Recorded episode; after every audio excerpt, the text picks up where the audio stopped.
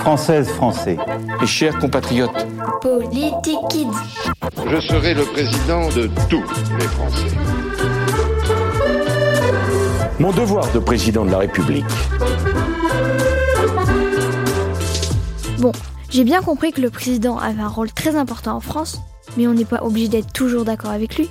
Chef Oui, chef Yes, sir Yes Chef Oui, chef Bien sûr que non. Déjà, au moment de l'élection, il n'a pas obtenu 100% des voix. Ça veut bien dire que s'il y a une majorité de Français d'accord avec lui, il y a aussi tous ces électeurs qui n'ont pas voté pour lui car ils ne sont pas d'accord avec ses idées. Mais ceux qui sont pas d'accord avec le président, ils sont obligés de lui obéir? Eh oui, c'est le jeu, c'est le principe de la démocratie. Ce candidat a gagné l'élection, alors c'est lui le patron. Mais une fois élu, il doit tenter de rassembler les Français. Il n'est pas uniquement le président de ceux qui ont voté pour lui. Mes chers compatriotes, je serai le président de tous les Français. Et puis certains ont voté pour lui, mais sans trop y croire, juste parce qu'ils voulaient vraiment éviter de voter pour son adversaire, juste parce que, selon eux, il était le moins pire des candidats. Tu votes quoi, toi? Bleu?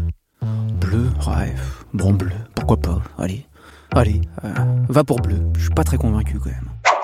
Sans oublier ceux qui croyaient en lui et qui finalement ont été déçus.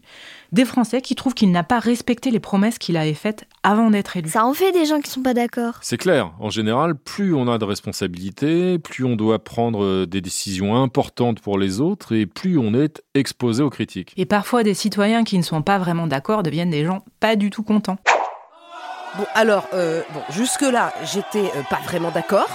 Maintenant, je suis vraiment pas content. Pas content Pas contente Pas contente Pas contente Pas contente Pas contente Et qu'est-ce qu'ils font dans ces cas-là, les gens qui sont vraiment pas contents? Eh bien, certains organisent des manifestations pour montrer leur désaccord. Ils euh, défilent dans les rues avec des banderoles. Plus il y a de monde dans une manifestation, plus cela met la pression sur le président. Et des fois, malheureusement, ça dérape. Il peut y avoir de la casse ou de la violence. Et ça, c'est jamais très bon pour le président, ni pour personne d'ailleurs. Certaines professions organisent des grèves pour gêner le bon fonctionnement du pays. Faire la grève, c'est arrêter de travailler quand les conducteurs de train ou de bus font grève, plus de transport. Et si c'est les enseignants, plus d'école. Les chauffeurs routiers, ceux qui transportent les marchandises vers les magasins, plus de provisions dans les rayons. C'est comme une sorte de bras de fer entre le président et les gens pas contents. Le bras de fer a commencé. Je répète, le bras de fer a commencé. Solide sur les appuis, monsieur le président, c'est ça. Le coude bien ancré sur la table et on pousse, allez, on force. Allez, monsieur le président, c'est ça. Oui, oui. Mais c'est permis d'arrêter de travailler, parce que moi euh, j'ai plein d'idées de grève. Grève de dictée, grève de débarrasser de la vaisselle. Oui, en France, la grève c'est permis, c'est même un droit. En général, quand il y a des grèves et des manifestations, c'est que les Français veulent de meilleures conditions de vie ou plus de moyens pour faire leur travail. Souvent, il y a des grèves aussi pour défendre le service public, c'est-à-dire les services comme euh, l'école ou l'hôpital auxquels tout le monde a accès gratuitement. Et ça, c'est pas le cas partout dans le monde. Les Français sont très attachés à ces services publics. Pas touche à mon école Pas touche à mon école Pas touche à mon école Pas touche au lit d'hôpitaux Pas touche au lit d'hôpitaux Quand il voit que ça chauffe un peu trop, le président est obligé de réfléchir à des solutions. Il consulte ses ministres, il essaye de trouver de l'argent, mais parfois ça ne suffit pas.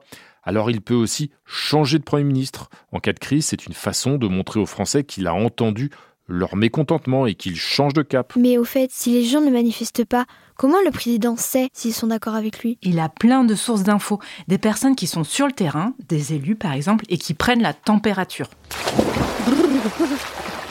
Elle est un peu fraîche, hein À votre place, j'attendrai un peu avant de me baigner, monsieur le président.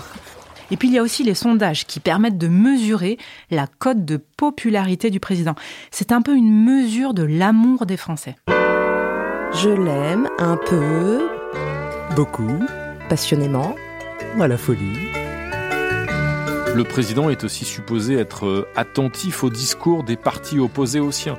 Beaucoup de choses se jouent à l'Assemblée nationale, là où sont votées les lois du pays. Les députés de l'opposition, ceux qui ne sont pas dans le camp du président, font entendre la voix des gens qui ne sont pas d'accord. Ils essayent de modifier les lois proposées par le gouvernement. Vous ne voulez pas ce débat. Il vous fait peur. Et puis le président reçoit plus de 300 lettres par jour. Euh, oui, qui est là? C'est le facteur. Mine de rien, ce courrier, c'est une bonne source d'infos sur les préoccupations des Français. Et puis rappelle-toi, le président de la République a aussi le pouvoir d'organiser un référendum. Bleu, blanc, rouge, sont-elles vos couleurs préférées? Oui ou non?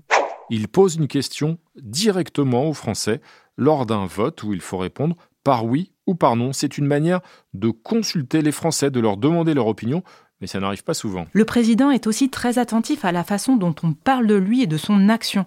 Son équipe suit de près tout ce qui se dit dans les journaux, à la télévision, à la radio, sur Internet. Il sait qu'il y a des journalistes qui enquêtent sur sa manière de gérer les affaires du pays. Si je comprends bien, les journaux ont le droit de critiquer le président. Oui, tout à fait. Les médias peuvent critiquer le président. Les journalistes, tout comme les citoyens, sont libres de dire ce qu'ils veulent. C'est la liberté d'expression. Liberté d'expression.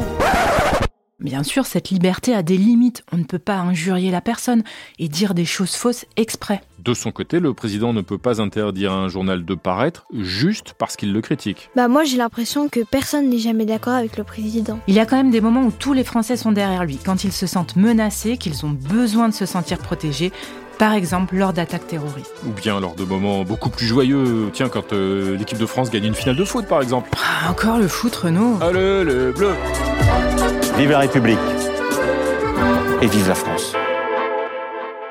Un podcast original, Billy the Cast.